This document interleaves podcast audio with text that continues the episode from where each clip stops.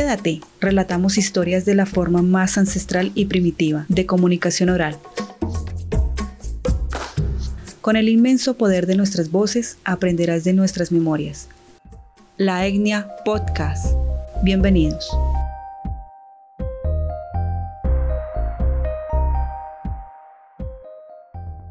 Hola, sean todos ustedes bienvenidos a este podcast. El día de hoy, Jenny Duki nos va a hablar desde su experiencia en las leyes jurídicas en el tema de abuso sexual y cómo se hace todo este proceso aquí en Colombia. Entonces, por favor, muy atentos a este episodio.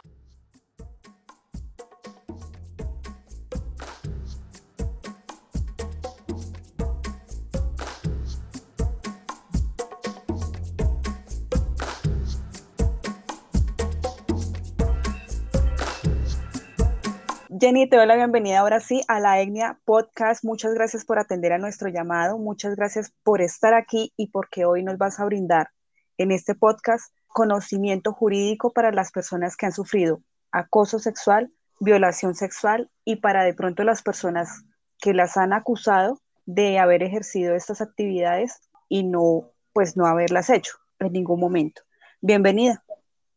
Muchísimas gracias. Eh, agradezco mucho la invitación y sobre todo que es un tema bastante, bastante mm, cotidiano. Eh, te agradezco mucho. Claro que sí. Bueno, vamos a entrar en materia de una vez, Jenny. Tú eres abogada de Colombia. Eh, sí, Así que has tenido casos donde pues te han contratado para que defiendas a alguna persona víctima o alguna victimaria o una supuesta victimaria. ¿Has tenido casos? Sí, sí, claro, esos, esos casos son constantes. Eh, de hecho, en las unidades de reacción inmediata se generan casos diariamente sobre, sobre estos temas, más que todo en menores de edad. En el caso que yo he tenido, sí, hemos eh, defendido a una persona, un supuesto perpetrador, pero mm, finalmente mm, esta persona resultó siendo inocente en un caso de una menor de edad. Cuando una persona está siendo acosada, eh, Jenny, sexualmente o laboralmente o cualquier tipo de acoso, ¿dónde es pertinente dirigirse? Hablando de los entes jurídicos. Depende, porque si los temas son de tipo laboral, eh, se dirigen al Ministerio de, al Ministerio de Trabajo en el ministerio se tiene que iniciar una investigación, pero generalmente esos, temas, esos, esos procesos son muy largos, eh, no tienen garantías, las personas, las víctimas eh, generalmente tienen la carga de la prueba, que eso en, acoso laboral es muy difícil, en el, en el caso de acoso sexual en la parte laboral es muy difícil de probar y la ley la ley generalmente tiene muchos vacíos, la ley 1010 del 2006. Esa ley tiene muchos vacíos y le pone la carga de la prueba a la persona que es víctima de este tipo de acoso.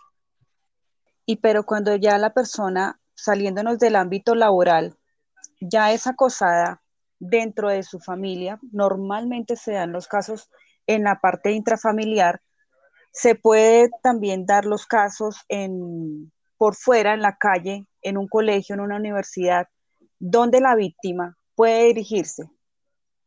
Eh, mira, generalmente eso se denuncia en fiscalía por una línea eh, nacional que tienen, es la 122, o la, si el caso es en Bogotá, es en la línea 572 ahí es donde se, donde se hacen esas denuncias o por la página de la Fiscalía General de la Nación. Es necesario que se haga la denuncia de estos casos, precisamente para que la Fiscalía pueda iniciar la investigación. Generalmente ese es el, el trámite. No se necesita abogado porque la puede denunciar directamente. Ya en el caso que se inicie un proceso judicial, pues ya tendría, ya se tendría que contratar un abogado para, para iniciar el proceso. Cuando la persona ya es abusada sexualmente, jurídicamente, ¿ese es el primer paso, dirigirse a fiscalía? Necesariamente sí. El primer caso es, el, primer paso es dirigirse a la Fiscalía General de la Nación e interponer la denuncia para que la Fiscalía pueda iniciar la investigación. Lo que te decía ahora es que de pronto, lo, de pronto en, en, el sentido, en este sentido probatorio, eh, la, las víctimas tienen un problema y es de, de credibilidad no tanto en la parte de leyes, sino eh, en cuanto a los funcionarios. Tú sabes que aquí la victimología es tanto machista, eh, no se les cree mucho a las niñas y a las mujeres porque hay un estigma, ¿no? Entonces, eh, ¿por qué te vestiste así si, si sabías que eso podía provocar a una persona para que te hiciera daño? ¿O por qué te pasaste por la cuadra que estabas sola si sabías que ese, ese era un sitio peligroso. Sí. Podía suceder algo, te podía suceder algo eh, peligroso. O sea, te podían acceder o podía aparecer cualquier persona. Y esa es, esa es la falta de credibilidad que tienen las víctimas. En cuanto a las leyes, no, porque generalmente eso se inicia la investigación, la fiscalía te toma el denuncio, te envían a medicina legal en caso tal, Em, medicina legal emite el dictamen y ahí de ahí en adelante ya sigue la investigación. La ventaja que tienen de pronto las víctimas que son abusadas por familiares es que no tienen la necesidad de, declarar en contra de, de, la persona que las accedió. ¿Por qué? Porque se pueden acoger al artículo 33 de la Constitución donde se dice que no, no, es necesario eh, culpar a una persona que, sea, que, tenga, o sea, que tenga vínculo familiar, por ejemplo, eh, la, pareja, el compañero permanente, el tío, el primo, el hermano, sino que la fiscalía tome esa primera declaración y la, y la toma como prueba y ahí se inicia también otras, otras pruebas, por ejemplo, eh, ya testimoniales, eh, la fiscalía tiene que empezar a, generar pruebas para que la víctima no tenga que declarar en un juicio, ¿ves? Eso lo toman como una prueba.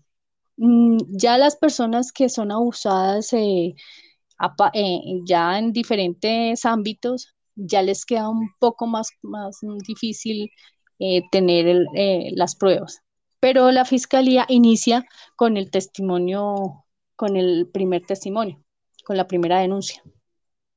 ¿Qué pasa, Jenny, cuando la víctima no tiene suficientes pruebas para demostrar el acoso o el abuso? Ahí tendrías que, ahí ya se tendría que tener el apoyo de, de pronto de un abogado o de un investigador, alguien que de pronto la puede apoyar en la parte probatoria, porque generalmente y con el exceso que tiene la fiscalía de, casos, porque lo que te digo, en las unidades de reacción inmediata, eso es diario, eh, el tema de violaciones, accesos, eh, acosos, el exceso de trabajo de, fiscal, eh, de la fiscalía es, bastante, entonces cuando no se tienen pruebas, lo que, lo que se tiende a hacer es archivar la investigación. Entonces, ¿qué pasa? Ya queda eh, ya empieza a, generar eh, visos de impunidad en cuanto a ese delito. Obviamente, se tiene un plazo largo para hacer la denuncia. Por ejemplo, una persona normal normalmente tiene 20 años. una persona menor de edad, eso es cuando el delito se comete en una persona menor de edad es imprescriptible. ¿Ves? O sea, ya puede en cualquier tiempo interponer esa denuncia unimos voces para darte sentido. La Etnia Podcast.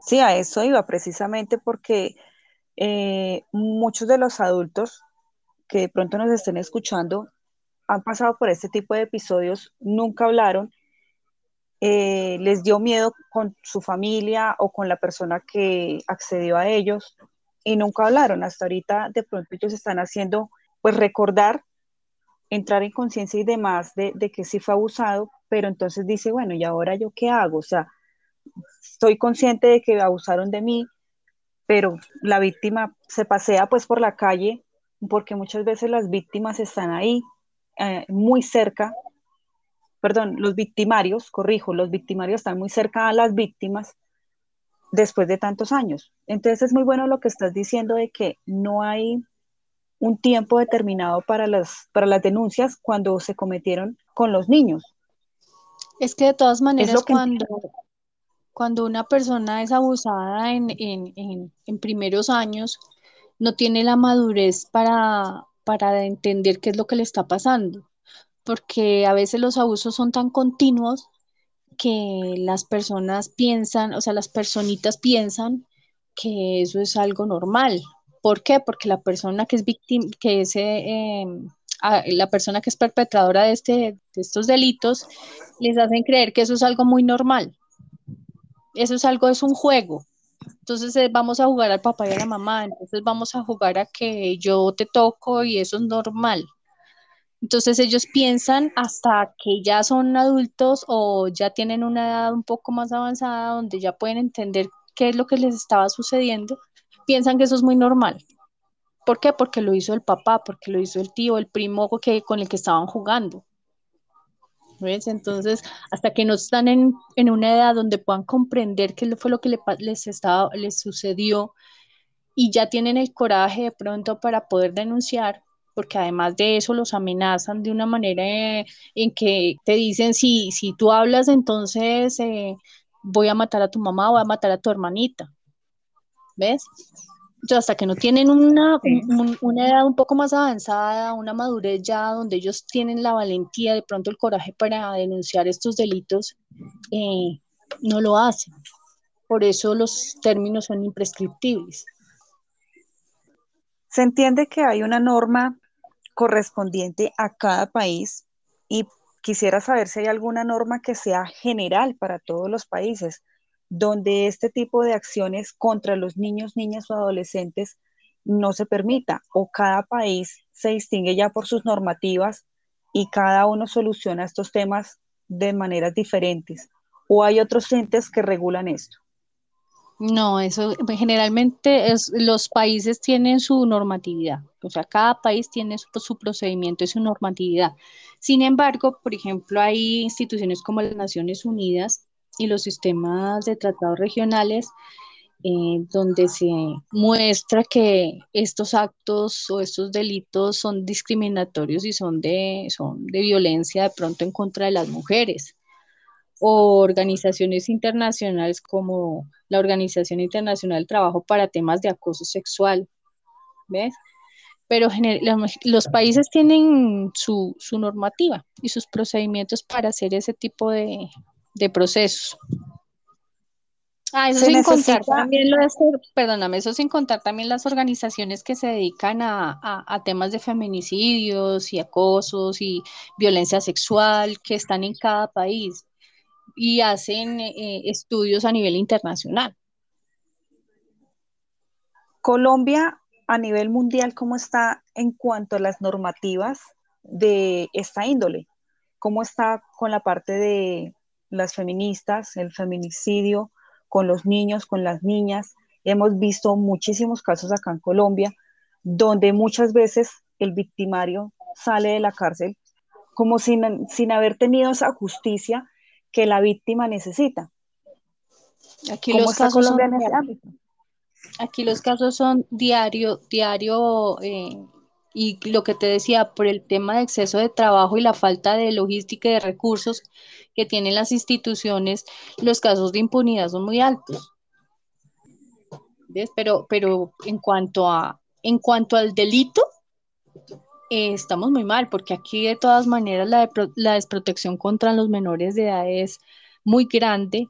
El tema de desprotección contra la mujer también es crítico pero lo que te digo, tal vez no sea tampoco por falta de, cuidado de las instituciones, sino porque en la logística que hay no es suficiente. En fiscalía, por ejemplo, no, se tienen los recursos para, abordar estos casos de manera profunda o que le puedan dedicar todo el tiempo posible a, un tema. Es, es muy complicado. Entonces, según tú y según todo lo que nos acabas de decir eh, en cuanto a logística y demás, tú como abogada, ¿qué le propones a una víctima Es decir, si ya fue víctima y antes de que sea víctima, ¿tú qué propones? De pronto, que la mamá cuide mucho a sus niños o que el papá, mejor dicho, tengan cinco mil ojos encima de los niños, de los adolescentes para que estos casos no pasen? ¿O cuál sería la mejor manera de abordar el tema para que no siga escalando la, estadística? Eh, yo pensaría que también falta un poco de, de, formación en los hogares, no en el tema de, de pronto más bien de información, donde se, donde se le diga a los niños eh, si una persona te toca eh, en, en, tus partes íntimas, cuéntame o, o, otro tipo de información, porque es que aquí pasa una cosa muy grave y eso se ve muchísimo, y es que eh, las mamás, algunas mamás, no todas, obviamente, pero algunas madres, por ejemplo, por eh, no permitir que su pareja se vaya, no le creen a sus hijos. O porque es el abuelo, entonces, ¿cómo va a ser el abuelo el violador? ¿Cómo va a ser el abuelo el que está tocando al hijo? ¿Ves? Entonces la falta de información hacia los, hacia los menores es, muy grande. Deberían de pronto dar eh, planes o, algún tipo de, capacitación a las, a las madres para que, para que traten estos temas, para que les crean a sus hijos, porque en la mayoría de veces no les creen. Sí, eso es muy cierto. El viaje es al interior del ser. La etnia podcast.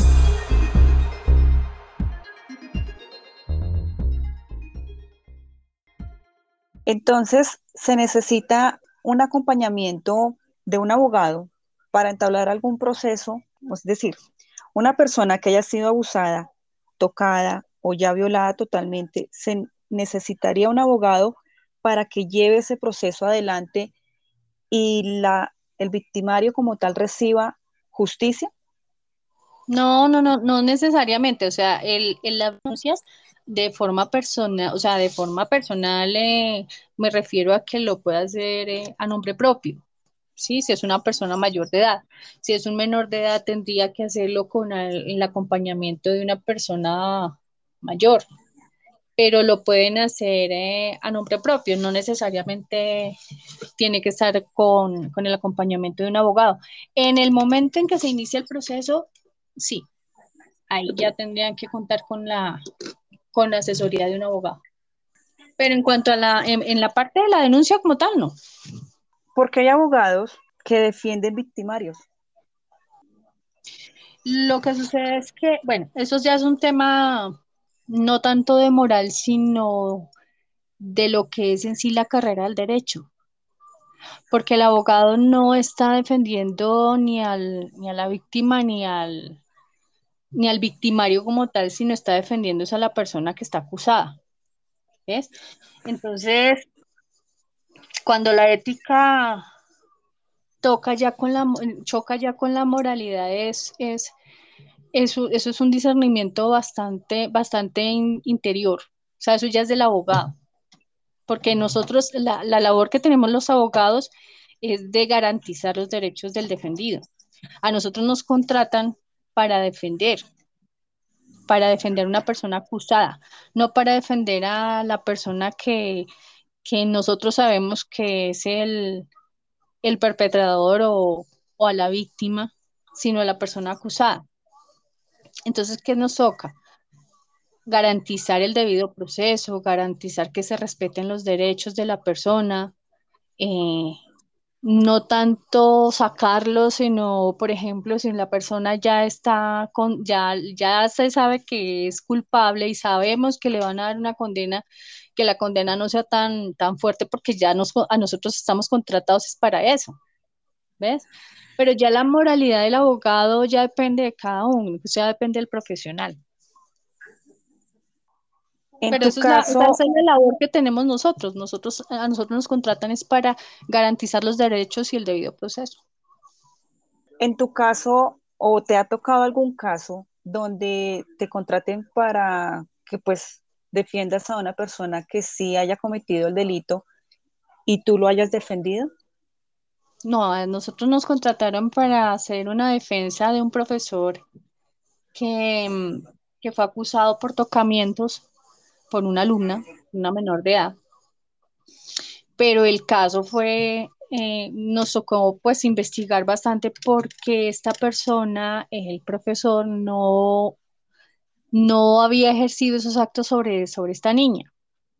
Nos vinimos a enterar después, ya después de hablar con la niña y todo este tema, eh, que la niña lo que estaba era enamorada del profesor. Y al ver ante la frustración que le generó, pues que una persona mayor no le pusiera cuidado, no accediera a las proposiciones de que le estaba haciendo la niña, eh, lo acusó. Y como para ellos es muy difícil eh, probar que no lo hicieron, entonces, ¿qué tocó? Una defensa técnica, de pronto hacer más investigación, eh, prácticamente acorralar a, la familia pues para que nos dijeran qué había pasado, que, cuál era la verdad de todo esto. Pero sin embargo, el señor este tuvo que pasar un buen tiempo en, en institución carcelaria hasta que pudimos sacarlo de ahí. Pero todo había sido una mentira de la niña que sostuvo pues hasta, hasta que ya ya se, se, hizo la investigación. Bueno, ustedes como abogados también miran de pronto o toman como concepto la profesión, por ejemplo, de un psicólogo y un psiquiatra en este tipo de casos? ¿O únicamente ustedes entran a defender normalmente por su instinto de abogado y por defender la ley?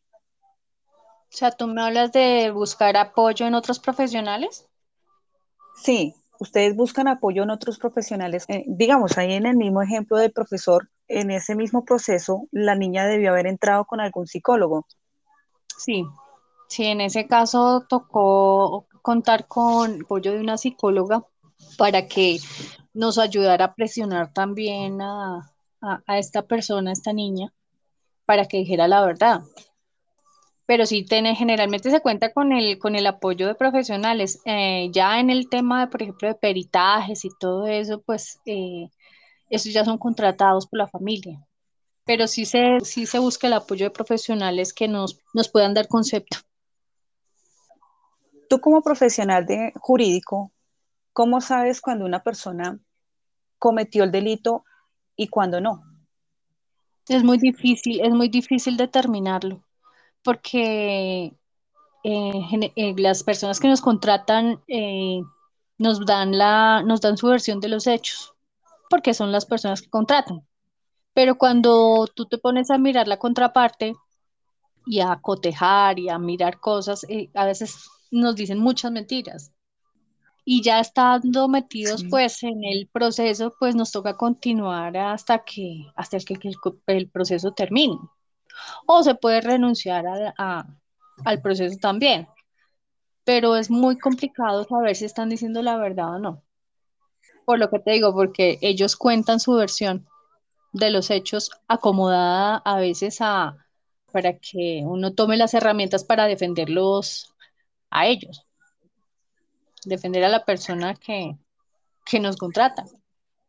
Pero sí, generalmente se dicen muchas mentiras. Y a nosotros nos toca entrar a determinar hasta qué punto, hasta dónde llegó la mentira de la persona. O hay personas que sencillamente dicen las cosas como sucedieron. Pero es difícil, es difícil determinarlo. Estás escuchando La Etnia Podcast.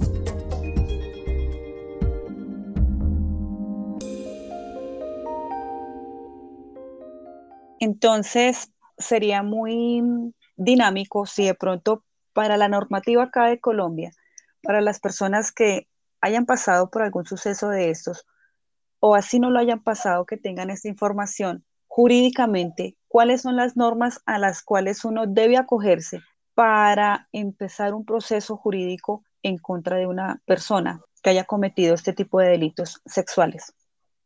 En cuanto ya en el proceso. Si yo voy a ir a denunciar yo sé que tengo derechos y por eso voy a ir a denunciar y pues porque me, dañaron en mi persona, ¿no? ¿A qué artículos o qué normas o a qué libro jurídico yo me voy a, pues de pronto a leérmelo para sí mismo entrar en el proceso ya con la persona. Muchas personas quedan como con las manos atadas para decir, bueno, ¿y ahora para dónde cojo? ¿Qué, me leo? ¿Qué artículo me sirve a mí para yo también defenderme? No buscando la necesidad de, de, tener un profesional a la mano porque pues muchas personas no tienen la facultad económica para pagarles a ustedes como profesionales. ya un, no, no, eso ya no lo pueden hacer a nombre propio, o sea, solamente la denuncia la pueden hacer a nombre propio. De ahí en adelante tienen que contratar abogados, ya sea un abogado de oficio, que son malísimos, o, un abogado pago privado. Pero solas ya no lo pueden hacer, porque les queda muy berraco, o sea, es, es muy difícil interpretar la ley. ¿Ves? ya les tocaría coger la norma, interpretarla y ponerla a su favor para que puedan hacer un proceso y eso le corresponde al abogado, no a, las víctimas. Precisamente porque las víctimas no están formadas para eso. Un profesional, ¿cuánto puede cobrar? ¿Cuánto es lo mínimo que ustedes cobran en este tipo de, casos, no? depende. Eso depende, eso depende porque depende de la gravedad del caso, en qué estado se encuentre. Y yo he visto, ah, también del, estrato de la persona, porque yo he visto procesos que han llegado a costar eh, más de 60 millones. Ponle tú, ponle tú nada más el caso de, de Uribe Noguera, el de la niña Zamboni. Sí. Ese caso tuvo que haber costado muchísimo dinero, porque él era una figura, eh, era un profesional, se le dio mucha, mucho despliegue de medios. tuvo que haber costado muchísimo dinero ese, ese caso, porque no era un caso de una persona de bajos recursos, era una persona de estrato 5 para arriba, yo creo. Entonces eh, ya eso depende de la persona, de, depende del delito, depende de muchas cosas, muchas variables. Ya para ir culminando con este tema de la parte jurídica, ¿cuáles son esas normas que las personas debemos tener en cuenta en este tipo de casos? ¿Cuáles son las que mm. a nosotros nos protegen o qué nos protege a nosotros como víctimas cuando somos abusados?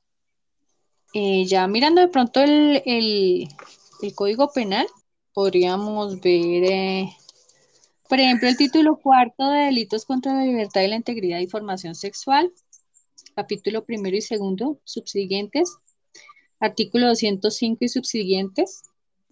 Ahí tenemos, por ejemplo, el acceso carnal violento, el acto, el acto sexual violento, el acceso carnal o acto sexual en persona pues tiene incapacidad de resistir, que esos son muy normales cuando hay personas, por ejemplo, con síndrome de Down, eh, que son abusadas sexualmente. Acceso carnal abusivo con menor de 14 años, que es el artículo 108. Actos sexuales con menor de 14 años, que esos son los que te digo, son normales, no, no normales, o sea, son cotidianos, son muy, muy seguidos. Lo, diario que se ven esos casos. Y, eh, por ejemplo, artículo 210, acceso carnal o acto sexual abusivo sin incapaz de resistir. Y así, o sea, los subsiguientes a, del título cuarto del Código Penal, de la ley 599 mm. del 2000. Bueno, la persona ya en el momento que ya uno está siendo abusado sexualmente, eh, como muchos casos se han visto, ¿Qué debe tener la, persona en la cabeza? Bueno, aparte de que tiene miedo, aparte de que tiene mucha zozobra y demás, ¿qué puede la persona llevarse en sus manos o cómo puede ella ir pensando en acusar a la persona que está accediendo a ella? Mm, eso es muy complicado de saberlo, porque una, es es un trauma muy grande. O sea, tener... es decir, por ejemplo, yo ya estoy acá siendo abusada, ¿sí? Yo puedo rasguñar al, victimario y llevarme su ADN o puedo, ¿qué puedo hacer? ¿Qué, ¿Qué métodos puedo utilizar para que a mí me crean que sí fui abusada? Mm, es muy complicado, o sea, es muy complicado decirle a una persona que se calme en ese momento porque esos casos de abuso sexual son, son muy, muy graves, son terribles, son muy violentos, sobre todo cuando son en menores de edad, eh, los golpean mucho. Entonces, es muy complicado que la persona de pronto piense en, llevarse ADN de, esa, de, víctima, de la persona que le está, le, está haciendo eso, o sea, del, perpetrador del, delito. Es complicado decirle que lo rasguñe, porque eso, eso eh, se genera de, de pronto en el momento. Hay niños que quedan paralizados o mujeres que quedan paralizadas y no saben qué hacer otras que sí reaccionan muy fuerte y tratan de pelear con uñas y dientes, pues, y, los pueden rasguñar, pero, por ejemplo, en medicina legal, esos casos que te digo son diarios y sobre todo en menores de 14 años, y esas niñas quedan en un, quedan en un estado eh, de, en shock. Entonces, decir de pronto que puedan rasguñarlos o que se puedan llevar algo de ellos es muy complicado. Eso es algo que ya lo de pronto en medicina legal lo determina el, médico legista, que ya pueda recaudar esas pruebas, que pueda recaudar ADN. Lo único que sí te digo es que de pronto no se deben bañar hasta que el médico legista no las vea o los vea, porque no solamente esos casos de abuso no tienen género. Si la persona se baña, lo más probable es que las pruebas se vayan. Lo primero que tienen que hacer es ir a, a denunciar y, y en fiscalía los remiten a medicina legal. Estás escuchando la Etnia Podcast. Ok, y cuando ya ha pasado años, pasaron ya semanas, pasaron meses, años, ¿cuáles son las esas pruebas que uno puede tener para demostrar que sí eh, es verdad lo que uno está diciendo? Es, más complicado todavía porque lo único que tienen es el testimonio. O de pronto si hay personas, por ejemplo, en el caso de los, de los sacerdotes, eh, en los casos de, en estos casos de, pedofilia donde están involucrados sacerdotes, eh, generalmente las víctimas son menores de edad, que en su momento es prácticamente imposible que puedan hacer una denuncia porque por el miedo, por la recriminación social y todo este tipo de cosas, ya vienen a denunciar cuando ya tienen 20 años, pues ya recaudar pruebas es muy complicado. Lo único que tienen de pronto es la denuncia y de pronto el testimonio de otras víctimas que puedan ser aportadas dentro del proceso. Pero sí hay casos en los que la, la arquidiócesis ha tomado, por ejemplo, en medidas sobre estos sacerdotes y les han dado la razón a las víctimas. Pero lo que te digo es complicado ya después de tanto tiempo poder recaudar las pruebas. Vale la pena pues testificar, vale la pena ir hasta la fiscalía y denunciar, realmente vale la pena de que nuevamente victimicen a la víctima en todos estos procesos porque son muy lentos y porque todo lo ponen acá súper lejos, la, la norma cojea una cosa a la otra. ¿Vale la pena realmente ir a denunciar?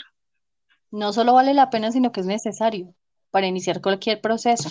Si una persona se queda callada, es mucho más complicado que después se pueda iniciar eh, una investigación eh, pronta ¿sí? Para, para que, la, que pronto puedan mover las autoridades o se puedan recaudar, lo que estábamos hablando ahorita, se puedan recaudar las pruebas, pero es necesario hacer esa denuncia.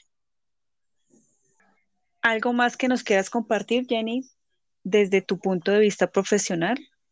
Pues lo único que puedo decir es que en estos casos eh, es necesario apoyarse en las autoridades. Eh, yo sé que es complicado, que de pronto es un poco lento el tema, pero quedarse callado es intensificar el daño, quedarse callados es eh, darle a esta persona más oportunidad para seguir haciendo daño, no solamente a esta persona, sino de pronto, a otras. hay que parar eso, hay que parar eso de, sobre todo en la parte familiar. Hay que aconsejar a los niños, aconsejar a las niñas, y explicarles que en esos actos que, que realiza el papá o el que realiza el hermano, el primo o el vecino, de tocar sus partes íntimas o hacer que ellos hagan cosas que no son de niños, pues eh, tienen que contarlas. tienen que contárselas a alguien, no quedarse callados porque eso genera mucho más, mucho más daño en estas, en estas personitas, sobre todo si son menores de edad, y, generan más, más violencia dentro del hogar. Entonces, que, creería yo que es importante no, no, no guardarse las cosas y, y poner la denuncia ante la fiscalía.